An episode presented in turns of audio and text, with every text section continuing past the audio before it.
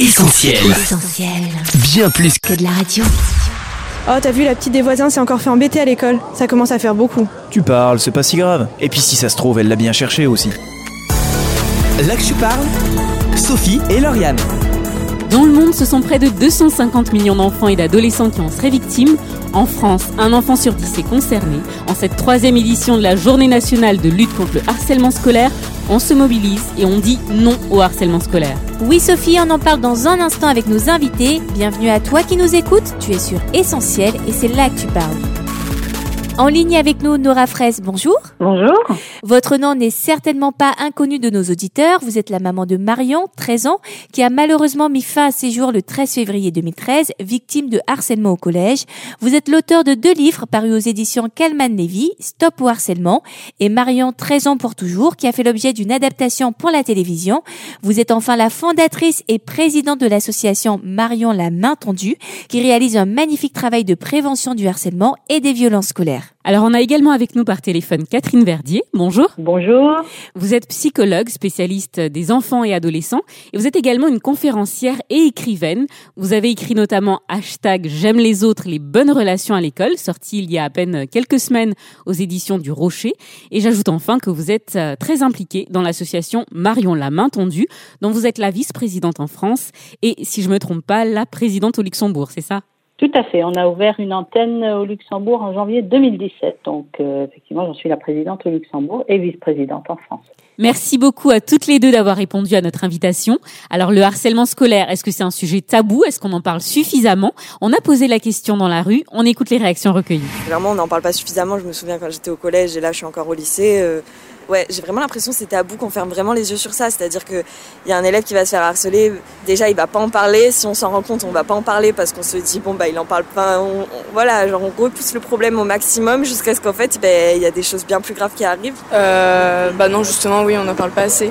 Parce que la plupart des enfants, enfin, j'ai entendu des choses sur le harcèlement, euh, ça s'est mal terminé. Les enfants, ils ont fait des choses qu'ils ne devraient pas faire à leur âge et, et qu'ils ne devraient pas faire tout court d'ailleurs. Je pense aussi que c'est, euh, enfin, par rapport au fait qu'on n'en parle pas suffisamment, c'est que c'est quelque chose qui est compliqué parce que c'est pas, enfin, en gros, on va en parler quand, par exemple, si euh, ça va jusqu'à ce que, par exemple, un enfant se suicide à cause de des réseaux, des trucs comme ça, parce que ça sera, il y aura un acte concret sur lequel parler. C'est, difficile à dénoncer, mais même c'est peut-être, peut-être aussi difficile à s'en rendre compte. En fait, c'est quelque chose qui est devenu tellement euh, banal en fait dans la vie euh, de des jeunes. Genre, t'arrives au collège, euh, si t'es pas sapé comme tout le monde ou si t'as pas, enfin voilà, bah tu vas recevoir des petites moqueries, mais ça peut être des tout petits trucs, mais qui, au final, si on mettait des mots dessus, ça pourrait être considéré, on pourrait dire, oui, ça c'est de l'harcèlement. Mais sauf que la vie de tous les jours, jamais tu vas, te... même les personnes harcelées, au final, elles, elles se rendent pas forcément, elles vont pas se, peut-être pas se caractériser comme telles, en fait. Nora Fraisse, une euh, réaction à ce qu'on vient d'entendre? Bah, écoutez, euh, beaucoup de choses ont été dites, euh, notamment la banalisation euh, des insultes euh, entre pairs, voilà, dans les établissements scolaires, qu'on n'en parle pas assez. C'est vrai que, comme sur beaucoup de sujets, il faut malheureusement, et nous on en a été euh, touchés, il faut attendre euh, un drame. Et nous on se dit qu'il faut justement qu'il n'y ait plus de drame et qu'il faut en parler. Donc, euh, ce qui a été dit est assez vrai du sentiment qu'ont les jeunes vis-à-vis de ce phénomène, c'est-à-dire que on n'en parle pas. Si on en parle, on en parle comment? Et vraiment, ce qui m'a marqué, c'est oui, cette banalisation. Et quand cette jeune femme dit, euh, parfois certaines victimes n'arrivent même pas à caractériser qu'est-ce qu'elles vivent, et du harcèlement à l'école, c'est tellement compliqué puisque souvent c'est un harcèlement invisible avec des pressions psychologiques. euh, voilà, il faut continuer d'en parler. C'est l'occasion avec cette émission et j'espère avec d'autres, oui. Alors Catherine Verdier, est-ce qu'il est possible de définir ce qu'est le harcèlement scolaire? La question a été posée par une jeune lycéenne dans le micro-trottoir. À partir de quand peut-on parler de harcèlement scolaire? Alors, le harcèlement scolaire, c'est une, c'est une violence, je tiens à le préciser. C'est pas anodin. C'est lorsqu'un enfant est exposé de manière euh, répétée et à long terme à des actions négatives de la part de un ou plusieurs élèves. Ça, c'est la définition de Dan Olves de 1999. Maintenant, dans cette définition, il y a plusieurs choses, c'est-à-dire qu'il y a la notion de répétition, c'est-à-dire que la violence, elle est répétée, reproduite, réitérée sur une période qui est parfois plus ou moins longue, ça dépend, et qui rend la vie euh, de l'enfant infernale. Ce peut être pendant juste quelques heures, parfois quelques jours, parfois quelques semaines, parfois quelques mois, quelques années. La deuxième caractéristique, c'est le rapport de domination. C'est-à-dire qu'on a un abus de pouvoir, une prise de pouvoir d'un enfant sur un autre. Et la troisième caractéristique, c'est l'intention de nuire. C'est-à-dire qu'il y a une certaine intentionnalité et que le harceleur, je le mets au masculin, mais très souvent c'est au féminin, le harceleur se rend compte au bout d'un moment qu'il fait mal, qu'il abîme, qu'il blesse. On sort du conflit et ça devient du harcèlement lorsque le processus s'installe dans la durée. Et enfin, la dernière euh, le phénomène de groupe, en fait, euh, par rapport au harcèlement en famille ou au harcèlement sexuel, comme on en parle beaucoup, le harcèlement scolaire est un phénomène de groupe avec les témoins, les pères qui sont tout autour, hein, qui aggravent et qui entretiennent quelque part le harcèlement par le fait de rire. Ça permet au harceleur de se sentir plus fort, d'avoir une légitimité et euh, de pouvoir s'installer dans un processus de harcèlement. Quoi. Alors, dans ce processus de harcèlement, justement, on se demande souvent comment euh, détecter une situation de harcèlement scolaire du côté de la victime. Eh bien, on a posé la question, euh, là encore, dans la rue. Je vous propose d'écouter.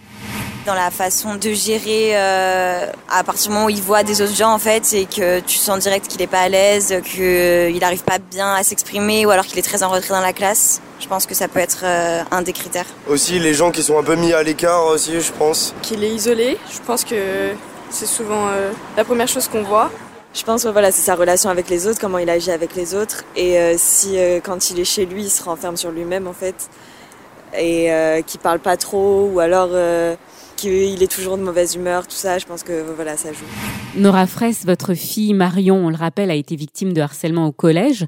Dans son comportement, est-ce qu'il y avait des signes révélateurs de cette situation? Alors, il n'y en avait pas au sens du harcèlement, c'est-à-dire que Marion n'avait pas changé de comportement à la maison. C'est ça qui nous a attristés, c'est qu'elle avait un large sourire. Évidemment, elle évoquait euh, des problèmes de gestion de classe, de tenue de classe, de son positionnement vis-à-vis euh, des autres élèves.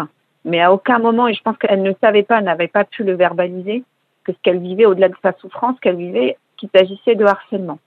Les personnes que vous avez interrogées disent retrait dans la classe, tenue à l'écart, isolement, manque d'interaction avec les autres ou une interaction euh, qui est différente de celle du groupe.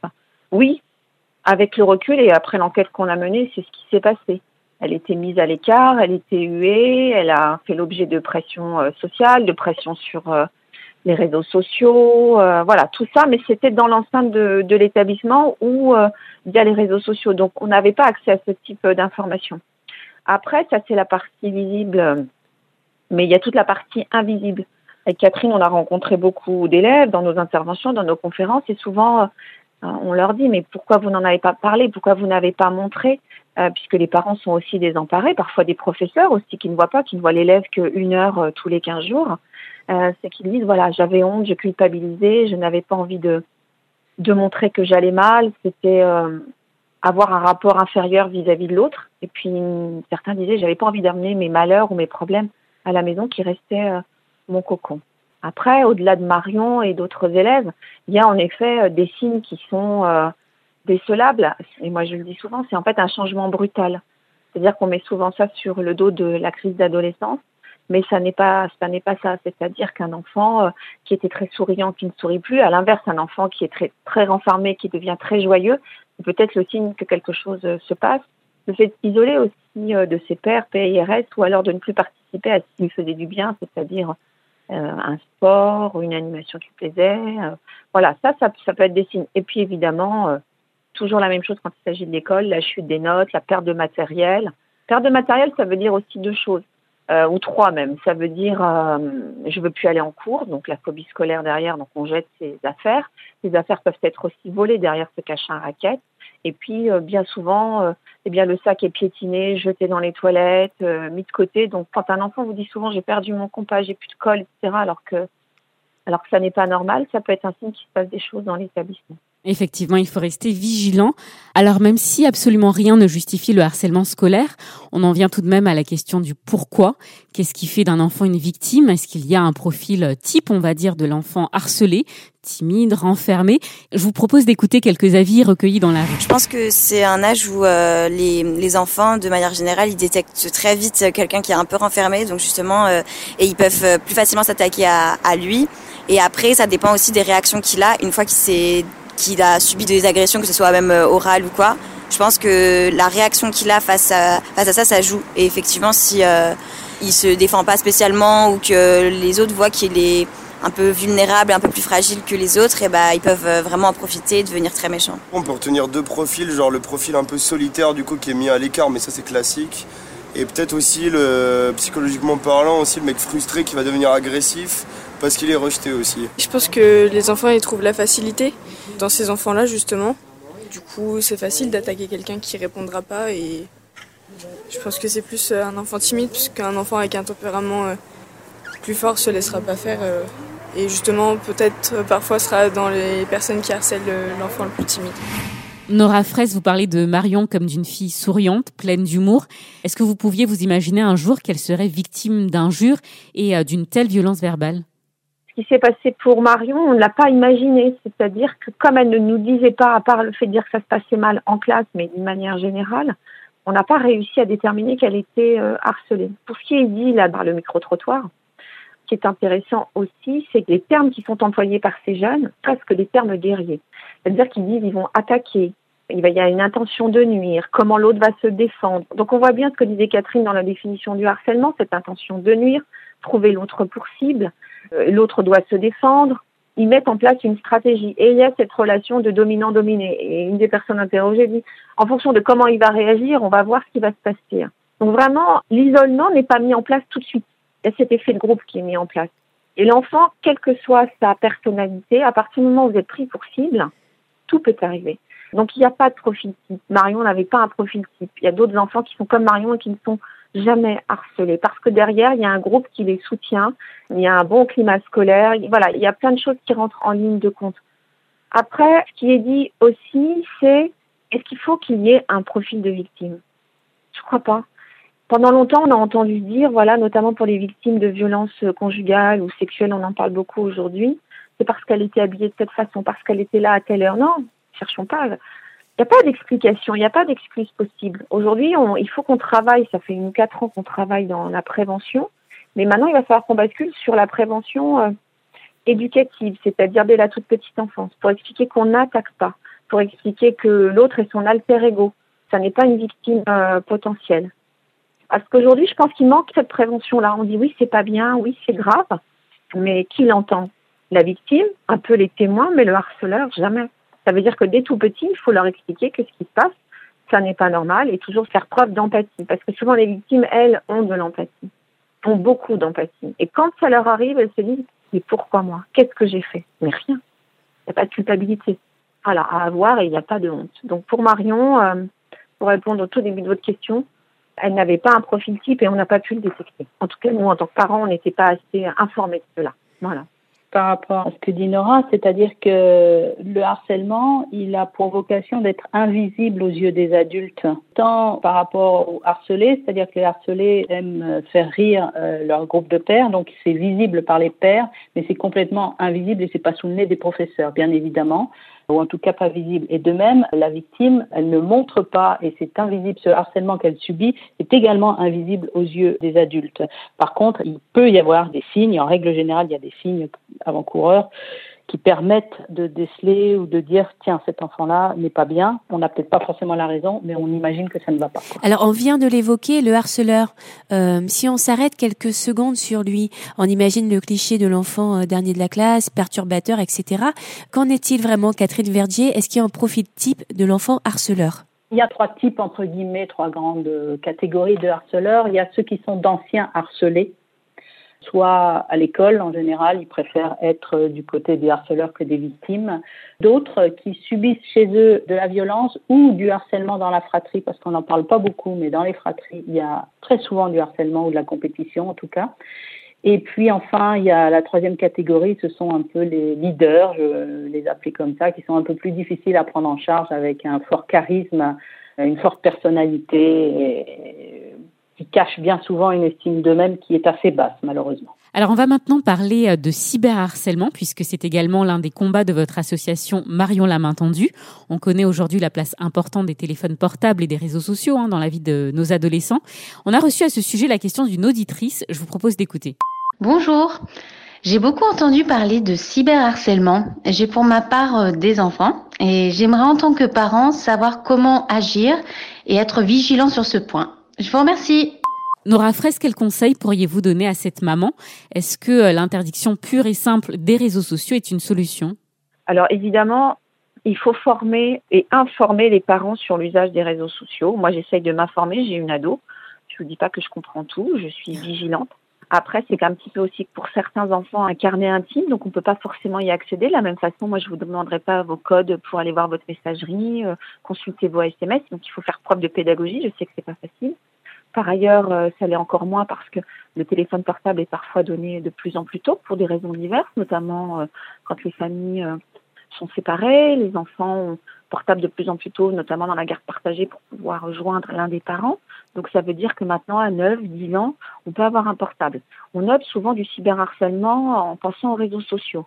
Attention, la plupart du cyberharcèlement démarre via les SMS et les appels masqués. Vous voyez, alors même que l'enfant n'est pas connecté à un réseau social, il peut recevoir également des photos, des vidéos qu'il n'a pas choisies. Il peut être filmé. Donc au-delà des réseaux sociaux, il y a tout cet usage du téléphone portable qui est dévoyé. Évidemment, il ne faut pas l'interdire. Après, il y a des âges normalement pour les réseaux sociaux. C'est vrai que je suis, on va peut-être me prendre pour une conservatrice, mais un enfant qui a 9-10 ans est sur, euh, un réseau social euh, très connu, ça m'est compliqué. Mais c'est compliqué de même façon d'interdire aujourd'hui ces réseaux sociaux qui font partie de la vie sociale d'un enfant. C'est-à-dire qu'aujourd'hui, on rentre au collège, on a un téléphone, on a un, deux ou trois réseaux euh, sociaux à disposition. Il y a l'apparition d'un nouveau réseau social qui s'appelle Sarah voilà, qui commence à faire des ravages auprès des jeunes. C'est-à-dire que c'est un, une espèce de messagerie euh, qui permet euh, bah, d'envoyer des messages de manière complètement anonyme. Et là, là, c'est encore plus compliqué qu'un réseau social où on se dit que beaucoup d'autres peuvent le voir. Là, c'est qui m'écrit? Donc, ça crée de la peur, ça crée de l'anxiété euh, chez la victime. Donc, il faut se former. Je sais que, par exemple, il y a e-enfance, hein, euh, il y a un site Net Écoute qui forme, qui a réalisé des petites vidéos sur ces sujets-là. Il ne faut pas hésiter à en parler, à utiliser euh, avec l'enfant le téléphone portable. Puis il y a des choses toutes simples. Aujourd'hui, la plupart des réseaux sociaux ont mis des conditions de confidentialité. Donc il faut en user, en abuser. Et puis si on est témoin, euh, bah, témoigner et ne pas hésiter à signaler un compte euh, voilà qui enverrait des messages comme ça tendancieux ou des photos ou euh, voilà mais c'est un travail hein. il faut former aussi les élèves et les parents donc peut-être qu'il faudrait le faire aussi dès la primaire l'école élémentaire pour expliquer parce que beaucoup d'enfants ont la tablette aussi hein. ils peuvent parcourir via YouTube ou des choses comme ça euh, des vidéos qui ne sont pas forcément de leur âge ou voilà c'est toute la société en fait qui est concernée hein. j'ai l'impression qu'on se répète depuis quatre ans mais on en est tous un petit peu là. On ne pourra pas arrêter les réseaux sociaux de la même façon. Vous n'arrêterez jamais quelqu'un de conduire.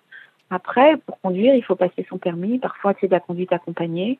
On est aux côtés de l'enfant et puis on est en apprenti. Voilà, une voiture, ça peut être aussi un, une arme quand elle est mal utilisée. Bah, c'est pareil pour les réseaux sociaux, le téléphone. C'était pour euh, échanger pas pour détruire. C'est pas une arme de destruction massive. Alors Nora Fraisse, si on revient à Mario, la veille de sa mort, la journée a été très compliquée euh, pour elle à l'école. Est-ce que vous pouvez nous dire ce qui s'est passé? Alors euh, la veille, c'était le mardi 12 euh, février. J'ai reçu un appel vers 13h de ma fille. Comme les téléphones portables étaient interdits, elle m'avait appelé des toilettes en me disant maman je vais pas bien, il faut que je rentre. Je lui dis qu'est-ce que t'as? Elle m'a dit il faut que je rentre, je me sens pas bien, j'ai mal à la gorge, j'ai la tête qui tourne, etc. Donc j'ai dit bah écoute, euh, va à la vie scolaire, va à l'infirmerie, et moi je vais essayer de trouver quelqu'un parce que le temps que j'arrive, il se passera une heure et demie. Donc j'ai appelé euh, des amis qui pouvaient pas, et ma belle-mère euh, m'a dit ok, pas de souci, je vais tout de suite, je vais la chercher. Donc ma belle-mère est allée chercher Marion au collège, l'a récupérée. Marion m'a appelé en rentrant à la maison et je lui ai dit bah écoute, va te coucher, va te reposer. et je l'ai eu vers 4-5 heures. Elle m'a dit qu'elle allait un petit peu mieux, qu'elle continuait à se coucher. Donc on était en février. Il commençait à y avoir euh, bah, les petites maladies euh, de l'hiver. Et voilà, je n'avais aucune autre information. On est rentré le soir avec mon mari, nos enfants. Et elle n'était pas bien. Elle avait pris euh, un cachet pour la gorge. Je lui ai redonné du doliprane. Elle n'avait pas de fièvre. Elle a à peine mangé. Elle est allée se coucher. Donc voilà une soirée, j'allais dire, normale d'un enfant qui rentre de l'école. Qui... Et le matin, je suis allée la voir et je lui ai dit Est-ce que tu vas mieux? Elle me dit Je suis encore très fatiguée. Je devais aller voir une amie. J'ai appelé le collège en leur disant Voilà, Marion ne viendra pas, elle est, elle est souffrante. Elle a déjeuné. Je lui ai dit que je partais avec les enfants, mes deux autres enfants, voir une amie pour donner les vêtements. Je suis montée la voir dans sa chambre. Je l'ai embrassée. Je lui ai donné un téléphone fixe au-delà de son portable en lui disant voilà, il se passe quoi que ce soit, si tu te sens pas bien, tu m'appelles. Je suis à 10 minutes de la maison, je reviens assez vite. Et puis, je ne sais pas ce qui s'est passé en arrivant chez mon ami. Euh, j'ai été prise de panique. Et j'ai dit, il faut que j'appelle Marion. Ne me demandez pas pourquoi, ne me demandez pas comment, ça s'est passé comme ça. Et Marion ne me répondait pas. J'ai appelé sur le fixe, le fixe, le fixe, le portable, le portable.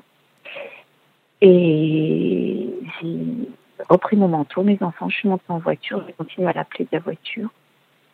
Euh, et voilà. Et en fait, Marion, euh, j'ai pas envie d'en parler, mais voilà. Vous avez également retrouvé euh, son téléphone près d'elle, c'est ça, un symbole? Je n'ai compris qu'après, puisque j'ai tenté de la ranimer, d'appeler les pompiers. J'ai vécu les pires heures de ma vie, mais euh, ce n'est qu'après, quand les pompiers sont venus, j'entendais cette musique lancinante. Là, j'ai eu un flash. En fait, le téléphone portable s'est tendu à sa mezzanine.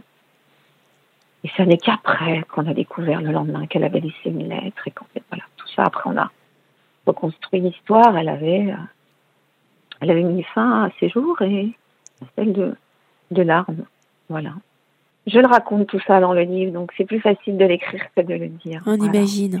Alors Nora Fraisse, euh, vous vous êtes battue pour comprendre, euh, pour trouver des réponses. Après le décès de Marion, comment ça s'est passé et aujourd'hui, à quel résultat êtes-vous parvenue? Ah bah, C'était un travail euh, long, difficile, douloureux. Aujourd'hui, on a mené des procédures judiciaires, on en a gagné une que Marion avait, on a découvert, avait donné des signes avant-coureurs dans l'établissement, puisque la veille, elle avait été prise à partie ben, par tout un groupe. Il a fallu qu'elle se défende. Elle a été insultée, humiliée, comme elle le dit dans sa lettre. Donc, elle vivait des choses terribles dans l'établissement. On a appris qu'il se passait des choses dans les vestiaires. Euh. Donc, voilà, après ce travail-là, il y a eu la procédure judiciaire. On a fait condamner euh, l'État sur ses responsabilités dans la non-prise en charge du harcèlement et les signaux d'alerte et le fait qu'il n'y ait pas eu de relation avec nous pour nous prévenir de ce qui se passait. Euh, Marion était devenue insolente, euh, difficile à vivre en classe, euh, beaucoup de retard dont on ne nous a pas fait part. J'allais dire presque une disparition de 25 minutes dans l'établissement, on ne sait pas ce qui s'est passé. Voilà, il y a eu tout un travail de, recherche, même nous, on a mené une véritable enquête avec, le papa de Marion pour comprendre ce qui s'était passé, qu'est-ce qui avait poussé notre fille au suicide. Moi, je, je, reste persuadée que les enfants ne veulent pas mourir, ils veulent juste que ça s'arrête. Et quand je dis les enfants, je parle des victimes en général les gens sont tabous, ils ne voient pas de solution, mais personne se dit ce matin, euh, moi j'ai envie de mourir, tout le monde a peur de la mort, mais chacun se dit euh, comment appréhender à nouveau ma journée, qu'est-ce qui va m'arriver, il y a la peur, on lui avait euh, fait des menaces.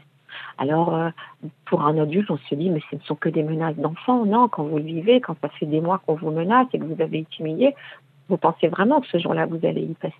Voilà. donc, je pense que les gens veulent arrêter de souffrir. Et peut-être qu'elle imaginait que je rentrerai à temps, je ne sais pas. Je ne peux pas réécrire l'histoire. Maintenant, il faut essayer de prévenir et de sauver euh, d'autres enfants et leur dire que suicide n'est pas une option, qu'on peut trouver des solutions. C'est facile à dire, mais quand on est dans le désarroi, il faut toujours prendre le mot désespoir et le couper en deux et se dire que dans le désespoir, il y a des espoirs. On peut s'en sortir. Mais c'est pas si facile. Euh, et même pour certains adultes qui décident de mettre fin à leur jour. Et, puis ce sentiment de culpabilité qu'il y a après, euh, qui pèse sur ceux qui restent. Et on le voit même pour les adultes, pour des femmes ou des hommes qui ont perdu leur conjoint en disant Vous n'avez rien vu, il ne vous a rien dit. Eh bien non, nous n'avons rien vu et ils ne nous ont rien dit. Parce que j'imagine que peut-être jusqu'à la dernière seconde, ils hésitaient encore. Donc voilà, ce combat-là, la création de l'association, la chance d'avoir rencontré euh, Catherine, euh, voilà, qui est devenue vice-présidente, qui apporte beaucoup, parce que moi j'étais beaucoup dans le, la prévention sur le terrain, mais Catherine a une vraie valeur ajoutée, c'est que voilà, elle est, elle est psychologue, elle a une vision de la prise en charge des élèves, parce que souvent, je disais à Catherine, moi je suis fatiguée, je vais voir des élèves, et puis euh, je suis désemparée, désarmée en disant, bah ok, certains ont dit, mais qu'est-ce qui va se passer après? Comment on va les prendre en charge?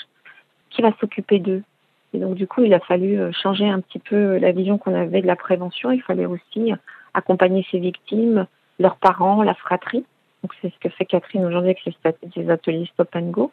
Et puis, et puis le livre Marion 13 ans pour toujours, aujourd'hui, il est traduit euh, en beaucoup de pays. Il est traduit en Russie, il est traduit, euh, fait l'objet d'une adaptation en, Corée du Sud, au Portugal, en Pologne. Là, il vient de sortir au Vietnam.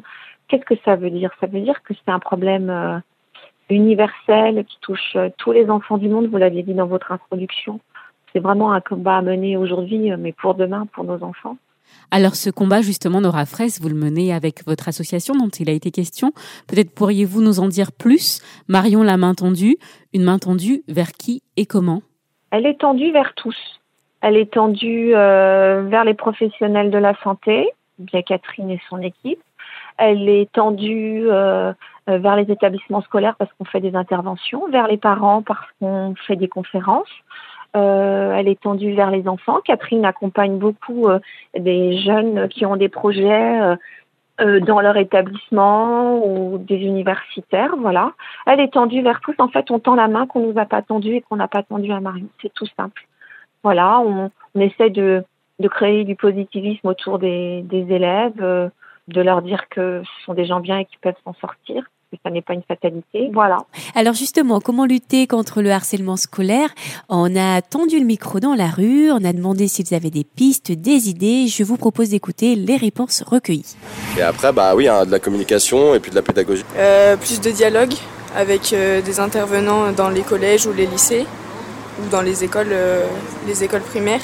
Je pense que personnellement, euh, au niveau des parents, il n'y a rien à faire parce que même un enfant qui est harcelé, il ira jamais le dire à ses parents parce qu'il y, a quand même un, sentiment un peu honteux euh, quelque part. Je pense que ouais, tout le travail qui doit être fait au niveau de la sensibilisation, c'est euh, au niveau du personnel scolaire, du staff. C'est eux qui doivent repérer ce genre de, de trucs en fait. Bah ça c'est une grande question parce que en fait c'est un public qui est quand même difficile à détecter, je pense. Il y a peut-être pas un assez gros travail des professeurs vis-à-vis de ça bah parce qu'ils n'ont pas forcément le temps ou c'est pas forcément leur fonction première entre guillemets. Et euh, au niveau des, moyens à mettre en place, bah, je pense euh, euh, beaucoup travailler sur l'ambiance dans la classe et avoir un regard plus attentif peut-être sur chacun, chaque enfin l'évolution, même au niveau peut-être des résultats aussi de chaque élève. Et je pense que ça ouais, c'est aussi une question de prévention, de sensibiliser les enfants à, à l'impact que ça peut avoir aussi sur sur autrui. Euh, euh, si, parce qu'après le, le, harcèlement euh, à l'école, malheureusement, il n'y a pas que ceux qui harcèlent, il y a aussi tous ceux qui sont autour et qui euh, qui rigolent, etc. Et ça, c'est très facile d'être dans cette position-là, parce qu'en fait, il y a juste à rigoler. Mais du coup, on contribue à ça aussi. Donc, je pense qu'il faudrait peut-être sensibiliser aussi tous ceux qui sont autour des gens entre guillemets meneurs. C'est là-dessus aussi qu'il faut jouer. Catherine Verdier, vous êtes aux côtés de Nora Fraisse dans ce combat, puisqu'on l'a dit, vous êtes coprésidente de l'association. Vous avez écrit un livre dont on rappelle le titre, hashtag J'aime les autres, les bonnes relations à l'école. Alors, comment lutter contre le harcèlement scolaire? Vous parlez d'une méthode en 3 E. De quoi s'agit-il exactement? Ah, les trois E, ce sont des, émotions. Le vocabulaire des émotions, c'est l'estime de soi. J'en ai parlé tout à l'heure, renforcer l'estime de soi.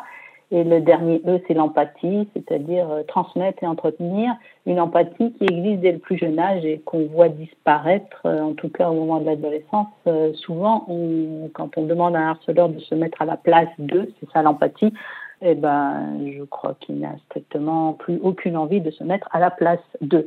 Donc voilà, c'est plus un état d'esprit que je propose qu'une véritable méthode. Et pour moi, la lutte contre le harcèlement scolaire passe par la prévention et ce dès le plus jeune âge, c'est-à-dire dès la maternelle, dès le moment où les enfants y mettent le pied dans une collectivité. Alors Nora Fraisse, je reviens vers vous. Vous êtes euh, mise à l'écriture également. Votre livre Marion 13 ans pour toujours retrace l'histoire de votre fille et ce livre a fait l'objet d'une très belle adaptation pour la télévision. Un an après sa diffusion, est-ce que vous en mesurez l'impact? Oui, j'en mesure l'impact parce qu'en fait, pour revenir à la jeunesse de ce téléfilm, c'était pas du tout prévu et on s'est interrogé est-ce qu'on le fait, est-ce qu'on le fait pas? Et on s'est dit il y a beaucoup d'enfants qui ne sont pas lecteurs qui ont peut-être besoin de comprendre et peut-être de s'y retrouver. D'abord, il a été très suivi, il a été diffusé également à l'étranger. On a eu beaucoup de messages de jeunes qui ont dit en gros merci de parler de nous, voilà ce qu'on vit, oui c'est difficile.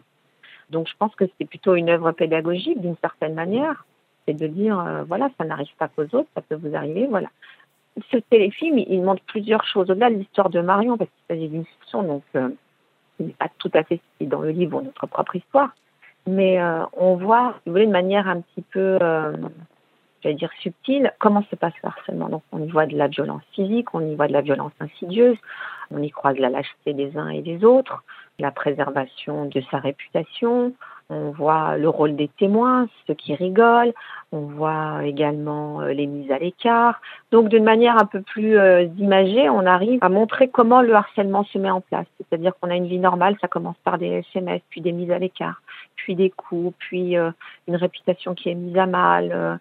voilà, tout ça fait que les, jeunes se sont retrouvés, et des familles peut-être. Moi, j'ai eu j'ai eu des parents qui nous ont écrit en disant, bah, à l'issue du téléfilm, des enfants ont dit à leurs parents, tu vois, là, ça c'est mon histoire ou moi ça m'est déjà arrivé, ou d'autres qui ont déjà été témoins, je me rends compte maintenant des conséquences, je ne rigolerai plus, ou je me mettrai du côté du harcelé. Voilà, c'est très simple. Je pense que ça a beaucoup aidé. C'est voilà, on l'a fait aussi, mais peut-être surtout pour ça. Et concernant votre deuxième livre, Stop au harcèlement, le guide pour combattre les violences à l'école et sur les réseaux sociaux, alors dans les grandes lignes, quels sont les conseils que vous y donnez? En fait, comment est né ce livre? Je faisais beaucoup de conférences et puis je me disais, mais je répète toujours la même chose c'est parti du postulat que si on m'invitait pour une conférence ou pour une intervention, les enfants avaient travaillé sur le sujet ou les parents étaient un peu euh, au courant du sujet. Et en fait, je me suis dit non, on va recommencer par la base. D'abord, c'est quoi le harcèlement? Pour deux raisons. Pour euh, désinquiéter les enfants ou les parents en disant voilà, ça c'est du harcèlement, ça ça n'en est pas. Votre enfant est en souffrance pour X ou Y raison, on n'est pas dans du harcèlement. Tout n'est pas harcèlement. Donc différence entre c'est quoi un conflit, c'est quoi du harcèlement, cette relation asymétrique dominant-dominé un conflit, on est sur des critères objectifs. On trouve un compromis, une solution. Dans le harcèlement, il n'a rien à comprendre. C'est quelque chose qui est incompréhensible pour la victime. Elle est prise pour cible, c'est une stratégie qui est mise en place, l'effet de surprise, l'isolement, etc. Donc déjà, c'est quoi le harcèlement? Ensuite, pourquoi c'est grave? Comment s'en prémunir? Et c'est toujours étayé par des témoignages, des témoignages de personnes qui nous ont contactés à l'association. Évidemment, personne ne peut les reconnaître. Des témoignages d'adultes, quand on parle des conséquences à long terme. Voilà, quelqu'un qui vous dit, voilà, moi, 30 ans après, j'ai un problème de vie sociale. D'autres, j'ai fait une tentative de suicide. Un parent qui dit, je n'ai pas vu, je suis dans le désarroi. En fait, c'est des choses très simples. Des grands-parents aussi qui me disent, moi, je récupère souvent mes ados et j'ai besoin de comprendre comment ça marche. S'ils me disent quelque chose, quels indices je dois retenir, qui contacter, comment faire, que dit la loi.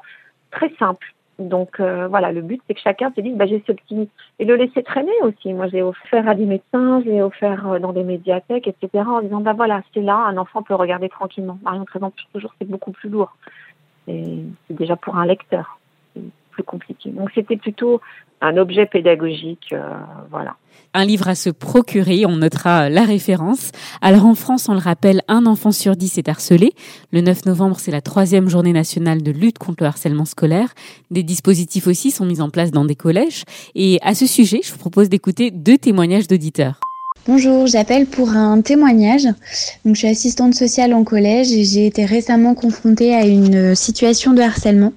C'est une adolescente de 13 ans qui, à cause de ses origines étrangères, a été rapidement mise à l'écart de la part des élèves, qui sont d'ailleurs même allés jusqu'à lui jeter des pierres à la sortie du collège. Heureusement, on a pu intervenir avec l'équipe éducative, mais on se rend bien compte qu'il reste encore euh, du chemin à parcourir pour faire disparaître le harcèlement de nos établissements. Merci en tout cas à vos invités pour leurs actions dans le domaine de la prévention. Ce qui est sûr, c'est qu'il faut vraiment continuer.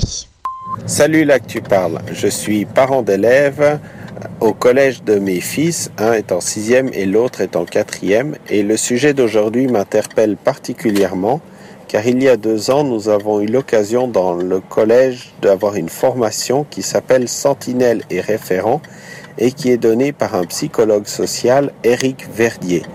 Durant cette formation et par la suite, nous avons mis en place dans le collège de mes enfants des outils pour venir en aide aux victimes de harcèlement et pour euh, les conduire, les élèves en tant que sentinelles, les adultes en tant que référents, dans des programmes pour lutter contre le harcèlement quotidien.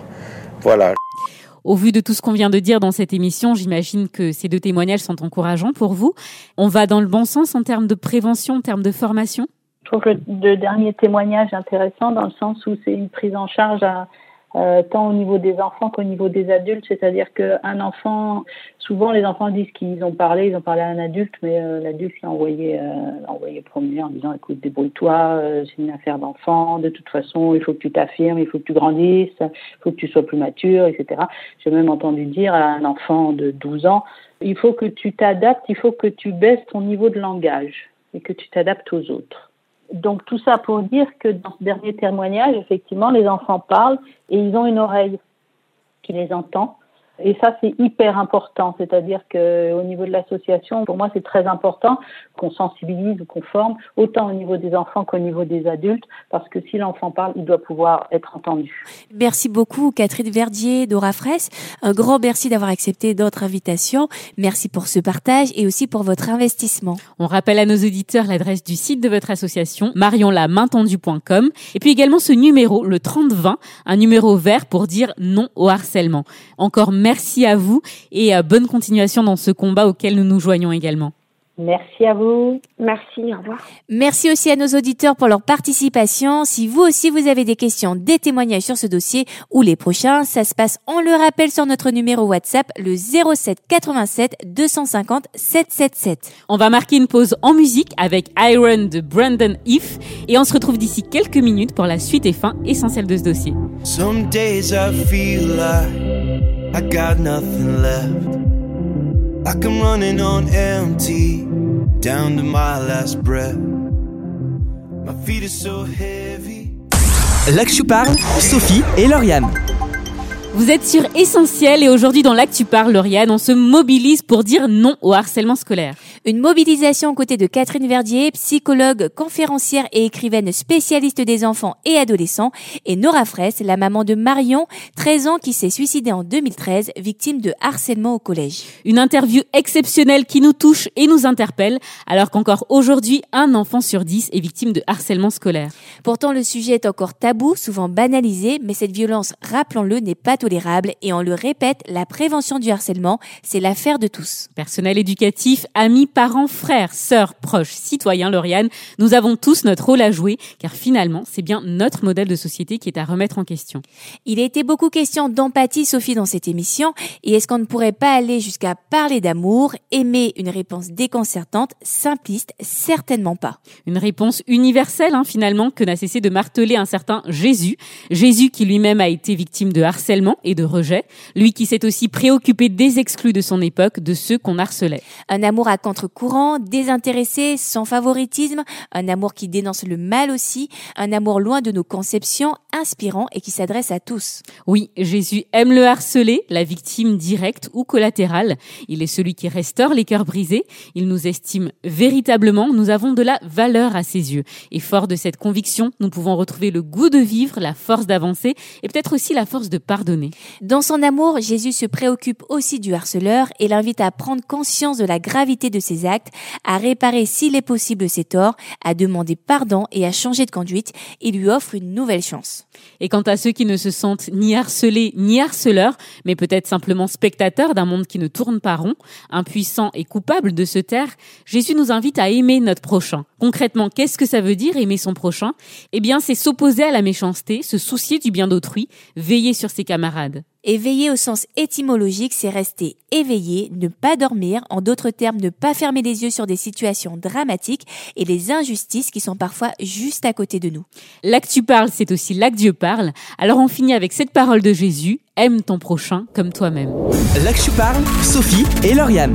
C'est l'heure de se quitter, mais avant, on vous rappelle l'adresse du site de l'association dont il a été question dans cette émission, marionlamaintendu.com.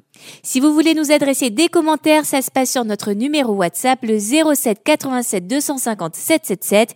Et on écoute dans quelques secondes vos messages au sujet de notre émission sur la réforme protestante, à retrouver en replay sur SoundCloud. Et on vous donne rendez-vous aussi sur les réseaux sociaux, Facebook, Twitter, Snapchat. Nous, on vous dit à la semaine prochaine pour un nouveau dossier. Et en attendant, bonne écoute sur essentielradio.com ou sur notre appli pour smartphone. Salut Salut